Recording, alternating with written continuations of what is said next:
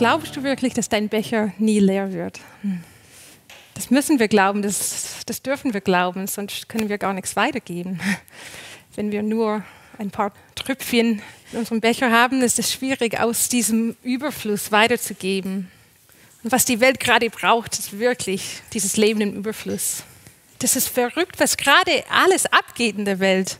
Es gibt so viel Not, es gibt Umbruch, Mangel, Leid, Fragen, überall. Und nicht nur da draußen in die Welt, sondern auch vielleicht bei dir ganz persönlich. Ich kenne Menschen, die gerade durch Krisen gehen, durch Ehekrisen, Menschen, die in finanzieller Not sind, Menschen, die mit schweren Krankheiten kämpfen, ich kenne Familien, die auseinandergehen, Familien, die trauern, weil Angehörigen gestorben sind. Und ich weiß nicht, wie es dir damit geht, aber oftmals werde ich so überfordert von der ganzen Not, dass ich aus einer Ungewissheit oder aus einer Angst, was Falsches zu machen, einfach gar nichts machen. Aber ich glaube, dass es Zeit ist für uns als Christen zu erkennen im Geist, was dran ist, wie wir auf der Not der Welt reagieren sollen. Epheser 2, Vers 10, da steht, wir sind seine Schöpfung. Erschaffen in Christus Jesus zu guten Werken, die er für uns vorbereitet hat, damit wir in ihnen wandeln sollen. Aber was genau sind diese Werke? Es gibt ja viele Optionen. Sollen wir gerade gegen Rassismus kämpfen? Sollen wir uns für die Armen engagieren? Sollen wir uns auf die Gemeinde fokussieren oder Freundschaften mit Nachbarn äh, vertiefen? Soll ich mehr Zeit in, in, mit meinem Mann verbringen oder meine Kinder besser erziehen? Was ist, wenn ich gerade durch eine persönliche Krise gehe und ich gar keine Kapazität habe, irgendwas an irgendjemand weiterzugeben? Darf ich auch manchmal einfach sein? Und die Antwort ist ja und ja und ja und ja. Ist alles wichtig und alles entspricht dem Herzen Gottes. Aber die gute Nachricht ist, dass wir nicht alles machen müssen. Das hat Gott schon gemacht.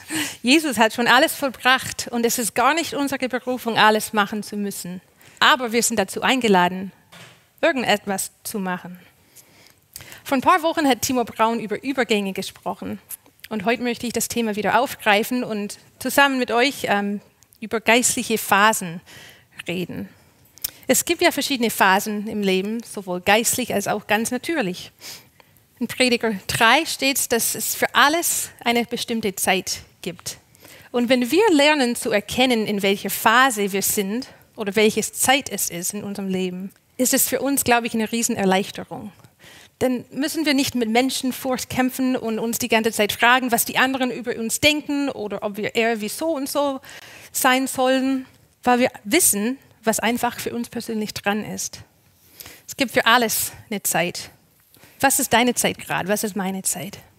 Im Neuen Testament werden zwei griechische Begriffe äh, benutzt für das Wort Zeit. Der erste ist Chronos und das bedeutet ein Zeitabschnitt. Ganz konkret, tickenden Sekundenzeiger, die fallende Körner der Sanduhr. Und der zweite Begriff ist Kairos. Kairos bedeutet ein besonderer Zeitpunkt. Eine günstige, von Gott gegebene Gelegenheit. Chronos steht für Erfahrungen, ganz praktische Dinge, geboren werden, heiraten, sterben. Und Kairos steht für Möglichkeiten. Mitten in all unseren Erfahrungen im Leben, geboren werden, aufwachsen, studieren, Familien gründen, arbeiten, mitten in all diesen Zeitabschnitten gibt es, glaube ich, für uns Kairos-Momenten, Möglichkeiten von Gott, gute Werken, die für uns vorbereitet sind, damit wir in ihnen wandeln sollen. Und ich glaube, jetzt auf der ganzen Welt ist gerade so eine Zeit, so ein Kairos-Moment, wo Gott viele Dinge ans Licht bringt, wo Gott ah, uns geistlich wach macht für wichtige Dinge, zum Beispiel jetzt die Proteste für Black Lives Matter, Corona, all diese weltweite Krisen sind Möglichkeiten für uns als Gemeinde aufzustehen und da mit Jesus mit unserem vollen Becher und lebenden Überfluss auf die Not der Welt zu reagieren. Ich möchte aus Prediger 3 lesen. Und währenddessen möchte ich, dass du den Heiligen Geist fragst, welche Zeit es für dich ganz persönlich ist. Was ist für dich dran? Prediger 3. Für alles gibt es eine bestimmte Stunde Und für jedes Vorhaben unter den Himmel gibt es eine Zeit. Zeit fürs Gebären und Zeit fürs Sterben.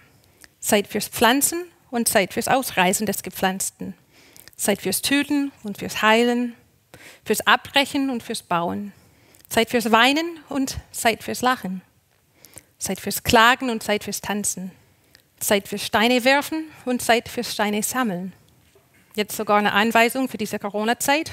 Zeit fürs Umarmen und Zeit fürs sich fernhalten von Umarmen. Zeit fürs Suchen und Zeit fürs Verlieren. Zeit fürs Aufbewahren und Zeit fürs Wegwerfen. Für Zerreißen und für Zusammennähen. Zeit fürs Lieben und Zeit fürs Hassen. Zeit fürs Schweigen und Zeit fürs Reden. Für Krieg und für Frieden. Und Vers 12, nee, Vers 11. Alles hat er schön gemacht zu seiner Zeit. Auch hat er die Ewigkeit in ihr Herz gelegt, nur dass der Mensch das Werk nicht ergründet, das Gott getan hat, von Anfang bis zu Ende. Für alles gibt es eine Zeit. Und ich sage nicht, dass Corona oder Krankheit oder was auch immer von Gott kommt, glaube ich nicht. Aber eins weiß ich, der ist nicht davon überrascht. Der hat schon eine Lösung. Das sind wir, sein Meisterwerk, seine Schöpfung, erschaffen in Christus Jesus zu guten Werken. Aber wie sieht denn dieses Meisterwerk aus? Ich glaube, dass das Leben manchmal ein bisschen so aussieht. Vielleicht kennst du das aus deiner Kindheit. Das Zeichnen nach Zahlen. Das ist so ein Bild mit verschiedenen Punkten. Und wenn du die Punkte verbindest mit Strichen, dann steht dann am Ende ein Bild. Unser Leben ist sozusagen eine, eine Sammlung von Momenten, von Chronoszeiten, hier bei Nummer 1 geboren werden, zwischendrin ein paar anderen Punkten und der letzte Punkt ist dann Sterben. Und mitten in all den Chronoszeiten gibt es, glaube ich, Kairos Möglichkeiten. Und es gibt nichts, gar nichts, was passieren könnte, das Gott nicht mit ins Bild einbauen kann. Wir stehen nie in einem Punkt im Leben, wo Gott sagt, oh oh, was mache ich jetzt? Woher kommt der Punkt? Aber manchmal sind die Wege Gottes für uns unverständlich. Nur Gott kennt das ganze Bild. Wir wissen nicht immer, wo es hingeht. Aber Gott sagt, vertraue mir, weil ich gehe mit dir Schritt für Schritt, von Punkt zu Punkt in deinem Leben. Das ist schon mal gut, aber woher wissen wir dann, welcher Punkt als nächster kommt? Woher wissen wir, welche Schritte wir denn gehen sollen? Psalm 90, Vers 12. Lehre uns unsere Tage richtig zählen, damit wir ein weises Herz erlangen. Ich möchte mit euch ein paar biblische Beispiele durchgehen. Zusammen schauen wir das Leben an von Glaubenshelden, die ihre eigenen Prozesse mit Gott durchgegangen sind und was wir davon lernen können. Der erste ist Abraham. Für ihn, bei ihm hat es auch so ausgesehen. Gott hat gesagt, zieh in ein neues Land, aber der hat nicht gewusst, wohin es geht. Aber der hat geglaubt und er ist gegangen, ohne zu wissen, wo es hingeht. Und Glauben bedeutet Schritt für Schritt für Schritt einfach zu folgen. Und beim Abraham und bei uns auch ist es so, dass die geistliche Phase, in der wir sind, nicht unbedingt abhängig davon ist, von unseren natürlichen Phasen. Abraham, der war fast 100 Jahre alt und Gott hat gesagt, hey Abraham, jetzt ist Zeit, dass du Papa wirst. Das heißt, wenn die Welt sagt, du bist zu alt oder du hast jetzt schon genug gemacht, du hast dir deinen Ruhestand verdient, du hast dir deinen Urlaub verdient, es kann sein, dass Gott zu dir sagt, hey, nein, nein, nein, jetzt geht es erst richtig los. Hm. Ähnlich bei, wie beim König Josia. Der ist mit acht Jahren König geworden. Acht Jahre. Mein Neffe ist acht Jahre alt. Dem würde es nicht zutrauen, über ein ganzes Land zu regieren. Die Welt sagt oft, du bist zu klein, du bist zu jung, du bist zu unerfahren. Und Gott sagt, hey, steh auf, jetzt ist Zeit zu regieren. Aber beim Abraham, was wir von ihm lernen, ist, dass es eigentlich keine Abkürzungen gibt diesem ganzen Bild, diesem ganzen Meisterwerk Gottes. Abraham hat versucht, den Stift selber in der Hand zu nehmen, weil der hat ja eine Verheißung von Gott empfangen. Gott hat gesagt, du wirst ein Vater sein von vielen Nationen. Und er hat gesagt, ja gut, dann weiß ich, wie das Bild aussieht. Guck mal da in der Mitte, sieht aus ein bisschen wie ein Herz. Dann fange ich da an und gehe einfach dahin. Wir wissen, wie die Geschichte ist. Ja, der hat diese Verheißung von Gott empfangen und jahrelang ist gar nichts passiert. Seine Frau ist nicht schwanger geworden. Und dann auf Vorschlag seiner Frau hat er von Hagar ein Kind bekommen, Ishmael. Und wisst ihr, das, der Ishmael war 13 Jahre alt, als Gott wieder zu Abraham kam und als Sarah endlich schwanger wurde. 13 Jahre alt. Du, du, du, hast einen Teenie zu Hause und dann kommt Gott wieder, ah ja, weißt du noch von damals, was ich dir versprochen habe. Wir vergessen manchmal, dass, die, dass diese Glaubenshelden tatsächlich diese Dinge mit Gott erlebt haben. Ich lese diese Geschichten meinen Kindern vor und es geht ratzfatz. Ja, Noah hat eine Arche gebaut und dann hat es geregnet und die sind alle mit den Tieren reingegangen und bla bla bla, alles gut. Aber wisst ihr, Noah hat Stunden, Tage, Jahre lang diese Arche gebaut und er wurde die ganze Zeit verspottet und ausgelacht von seinen Freunden und Nachbarn. Aber der hat es tatsächlich gelebt. Und so war es beim Abraham. 13 Jahre lang auf ein Kind gewartet. Nee, mehr, sogar länger. Und ich glaube, ich hätte schon längst aufgegeben. Gott, du hast damals was gesagt, aber wo? Ich sehe nichts. Ich sehe nichts. Vielleicht bist du auch gerade in so eine, eine Phase, wo du, du weißt, Gott hat dir was versprochen, aber du hast das Gefühl, dein Leben geht in eine ganz andere Richtung. Und das macht für dich keinen Sinn. Dann ist es für dich vielleicht Zeit fürs Glauben. Und Glauben bedeutet dranbleiben, ausharren. Wir wissen ja, was Jesus gesagt hat. Wenn du Glauben wie ein Senfkorn hast, ganz mini klein, dann wirst du zu diesem Berg sagen, erhebe dich. Aber wisst ihr was? Ich glaube, diese Aussage von Jesus, ich glaube, da ging es nicht um die Menge des Glaubens, dass wenn du nur ein bisschen Glauben hast. Das hat er auch zu seinen Jüngern gesagt, du ungläubiges und verkehrtes Geschlecht. Aber ich glaube, das war nicht der Punkt. Ich glaube, Glauben wie ein Senfkorn zu haben, ist eine Einladung, dran zu bleiben, bis dieses Senfkorn wächst und zum Baum wird. Es mag sein, dass es klein anfängt, aber ein Senfkorn wird zu einem Riesenbaum. Und diese Aussage von Jesus ist, ist keine Ausrede, nur wenig Glauben haben zu müssen. Ah, es reicht, wenn du nur ein bisschen hast. Aber das ist auch kein Druck, mehr Glauben haben zu müssen. Ah, Glauben noch ein bisschen mehr und dann passiert was. Sondern ich glaube, es ist eine Einladung, dran zu bleiben in Glauben, bis du die Frucht siehst, bis da ein Baum entsteht. Weil wisst ihr was? So einen Berg zu versetzen, geht nicht immer ratzfatz. Ich weiß nicht, ob du schon mal einen Berg gesehen hast, der von einer Sekunde zu der anderen plötzlich weg war. Aber manchmal dauert es ein bisschen. Und beim Abraham hat es mehrere Jahre gedauert. Zeit fürs Glauben. Josef ist noch ein Beispiel im Alten Testament. Der hatte schon als junger Mann, mit 17, hat er einen Traum bekommen, eine Verheißung von Gott, so wie Abraham.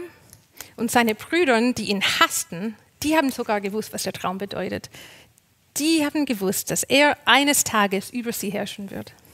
Aber der Weg zur Erfüllung dieser Verheißung war lang und, und kompliziert. Ein bisschen wie dieses Zeichen, Zeichnen nach Zahlenbild. Der hat diese Verheißung, der hat eigentlich gewusst, wo es hingeht. Und dann wurde er plötzlich verkauft als Sklave. Das war so ein Tiefpunkt seines Lebens. Ganz hier unten. Und dann ging es wieder ein bisschen berghoch. Der ist in Ägypten gelandet. Und da hat er bestimmt gedacht, ach, pfiuh, endlich, ich habe die schlechte Phase überstanden, alles wird gut, sehr gut. Dann hat er Günste erlebt mit Gott und mit seinen Gebietern. Der wurde dann, steht in 1. Mose 37, äh, da fand Josef, Josef Gnade in seinen Augen und dürfte ihn bedienen. Der setzte ihm zum Aufseher über sein Haus und gab alles, was er hatte, in seine Hand. Jetzt hat ziemlich gut ausgesehen. Wir wissen, wie die Geschichte weitergeht. Kam wieder ein Tiefpunkt, als er dann zu Unrecht von der Frau des Pharaos wegen Missbrauchs beschuldigt wurde. Wieder ein Tiefpunkt. Da kam ins Gefängnis. Vielleicht hat er dort schon teilweise aufgegeben. Vielleicht hat er gedacht, ja, das war das jetzt. Gott hat mir was versprochen, was verheißen. Ich habe eine kurze Zeit mit dem Pharao mitdienen dürfte und vielleicht war das jetzt alles aber dort ins Gefängnis. Ich glaube, Josef hat gewusst, dass Gott einen Plan für sein Leben hat und dass Gott Türen aufmachen könnte und die Punkte, die für ihn keinen Sinn gemacht haben, miteinander verbinden könnte. Der hat einfach gedient, der war treu, der hat Beziehungen aufgebaut dort, wo er war. Und nochmal, wir wissen, wir kennen die Geschichte, wir wissen, dass es ein Happy End gibt. Aber Josef hat es gelebt. Der war dort, der hat es nicht gewusst. Aber der war einfach treu und wie wir wissen, wurde er, dann, wurde er dann erhöht und hat seine Familie gerettet. Ich glaube, was uns hilft, von Punkt zu Punkt zu gehen, das Glauben zu haben, wie Abraham, ist einfach treu zu bleiben, wie Josef, und gehorsam zu sein. Es sind noch ein paar Beispiele. Die Israeliten zum Beispiel. Gott hat wieder was versprochen und ihnen gezeigt, was Gott mit, mit ihnen vorhat. Ein verheißenes Land. Was haben die gemacht? Die waren ungehorsam. Ich glaube, eigentlich war der Weg für die Israeliten ganz einfach. Eigentlich hätte es so aussehen sollen. Schönes Herz, ganz simpel, von Punkt zu Punkt zu Punkt. Aber die haben es ein bisschen komplizierter gemacht. Gesagt, nee, wir wollen lieber unseren eigenen Weg gehen. Auch bei Jona. Gott hat ihm was in Auftrag gegeben. Was hat er gemacht? Er ist in genau die, die andere Richtung gegangen. Hat alles ein bisschen länger gedauert. Drei extra Punkte für die drei Nächte im, im Fisch. Aber die gute Nachricht ist, dass der Heilige Geist so gut ist und so gnädig mit uns ist, dass er uns trotzdem ans Ziel bringt, auch wenn wir mal falsch abbiegen. Gott sagt rechts und wir gehen links. Der Heilige Geist ist ein bisschen wie ein Navigationssystem. Wir biegen mal falsch ab, der sagt einfach, neue Route wird berechnet. Und er bringt uns dann zum Ziel. Wenn du vielleicht in einem Punkt in deinem Leben gerade stehst, wo du denkst, oh Mist, ich habe was Falsches gemacht, wie kann Gott daraus was machen? Sei getrost. Es ist nicht zu spät. Tu einfach Buße und kehre um. Wenn du merkst, du läufst in die falsche Richtung, dann dreh dich um, geh wieder zum Vater hin der empfängt dich mit offenen Armen. Ein anderes Beispiel ist die, ist die Esther. Die wollte eigentlich nicht zum Königtum kommen. Gott hat sich, es hat sich so ergeben. Gott hat es so geplant. Und Mordecai hat ja zu ihr gesagt, wenn du jetzt schweigst, so wird von einer anderen Seite her Befreiung kommen und Rettung für die Juden. Wer weiß, ob du nicht gerade wegen einer Zeit wie dieser zum Königtum gekommen bist. Ich glaube, du und ich, wenn wir Jesus vertrauen, wenn wir ihm folgen und immer einfach den nächsten Schritt mit ihm gehen, dann können wir uns sicher sein, dass da, wo wir sind, der richtige Platz für uns ist. Manchmal fragen wir uns, was ist Gottes, Wille für mein Leben? Und wir machen es so kompliziert. Ich glaube, sein Wille, seine Berufung für uns ist nicht das eine große Paket, es ist kleine Entscheidungen, es ist dieses Treusein, in Beziehung mit ihm sein. Und das heißt, da, wo du lebst, wer deine Familie ist, wer deine Nachbarn sind, deine Arbeitsstelle, du bist berufen für eine Zeit wie jetzt, so wie die Esther. Deine Stimme und dein Handeln haben Auswirkungen auf anderen. Dass du treu bist, beeinflusst andere Menschen. Ich glaube, manchmal die Punkte in meinem Leben und in deinem Leben, die überschneiden sich. Und es ist wichtig, dass du treu bist zu einem bestimmten Punkt, weil es kann sein, dass die, eine andere Person plötzlich Jesus in dir kennenlernt an einem bestimmten Punkt. Denk mal drüber nach, wie in Prediger 3, es gibt eine Zeit fürs Schweigen und eine Zeit fürs Reden. Wo warst du bisher still oder leise? Aber du spürst Gott, lädt dich ein, hey, steh auch, benutze deine Stimme. Du sollst was sagen. Oder wo warst du bisher laut? Du hast immer deine Meinung mit allen geteilt und Gott sagt, hey, shh, Zeit für Schweigen. Hör mal zu und lerne. Und ich glaube, das sind manche jetzt gerade dabei, die bei dem Livestream zuschauen, wo Gott ähm, bestimmte Situationen in Familien anspricht, wo es Dinge in deiner Familie, wo Dinge laufen, die nicht gut und nicht gesund sind und niemand will drüber reden. Und Gott sagt, hey, jetzt ist deine Zeit zum Reden. Steh auf. Jemand muss, muss was sagen und das, dieser jemand ist du. Also Gott kennt das ganze Bild, es gibt keine Abkürzungen, auch wenn wir mal falsch abbiegen, das macht nichts aus, der bringt uns zum Ziel. Aber manchmal nimmt sogar der Teufel den Stift in der Hand, sozusagen, wie beim Hiob, und der versucht das wunderbare Meisterwerk, das Jesus in unserem Leben zeichnen will, der versucht das zu zerstören und kaputt zu machen. Der ist ganz fies. Haha, Krankheit. Leid, Mangel, Tod.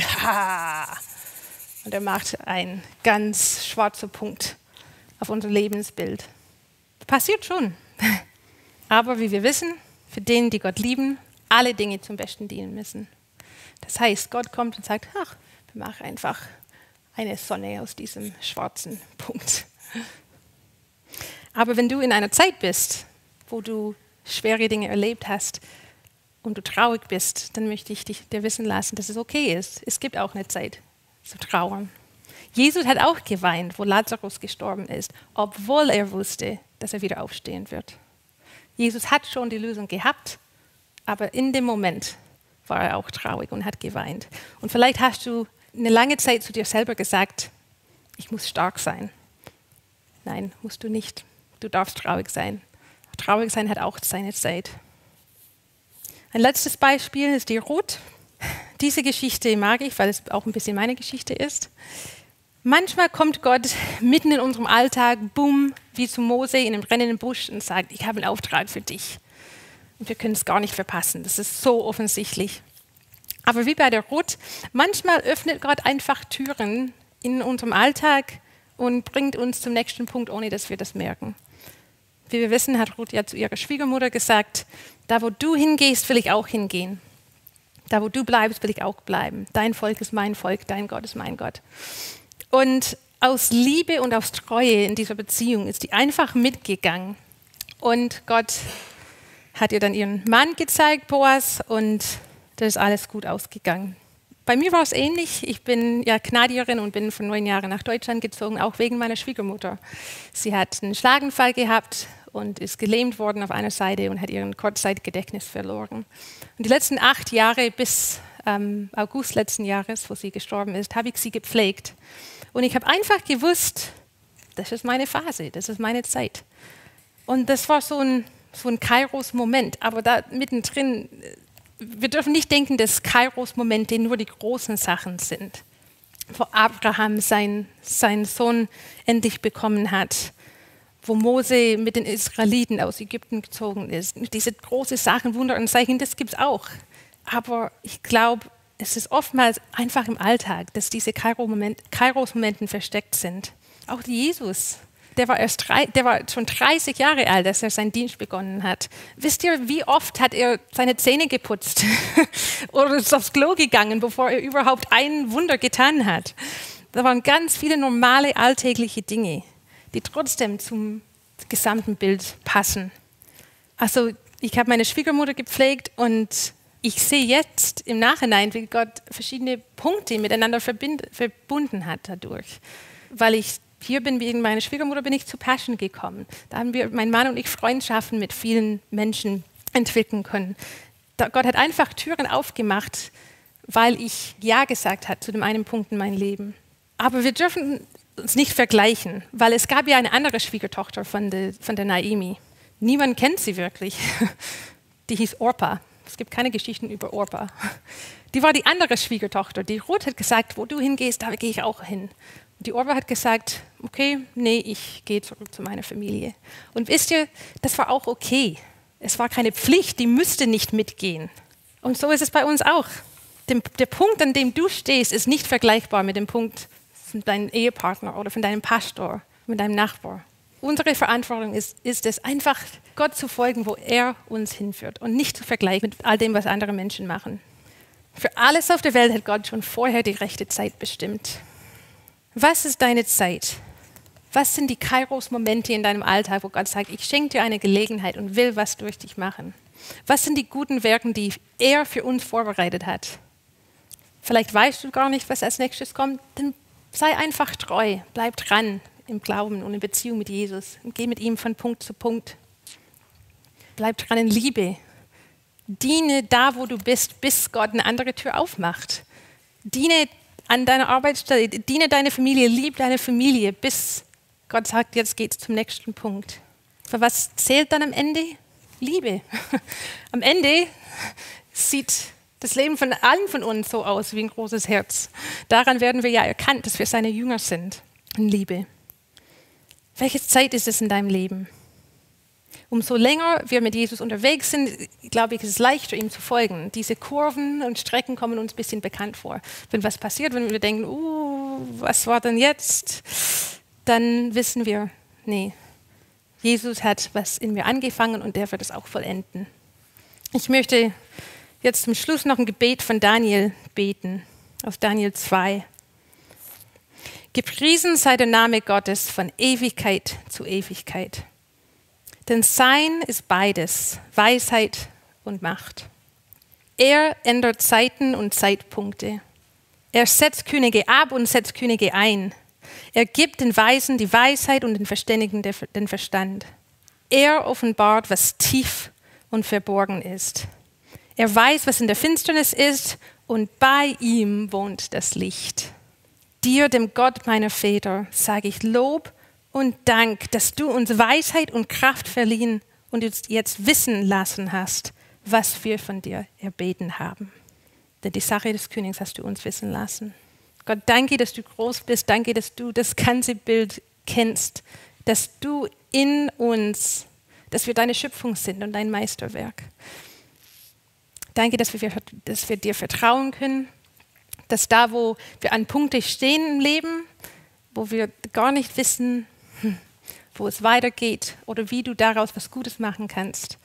Danke, dass du gut bist. Danke, dass wir dir vertrauen können. Zeig uns, offenbare uns ah, diese guten Werke, die du uns vorbereitet hast, dass wir ja, deine Liebe in diese Welt hinaustragen können. Amen.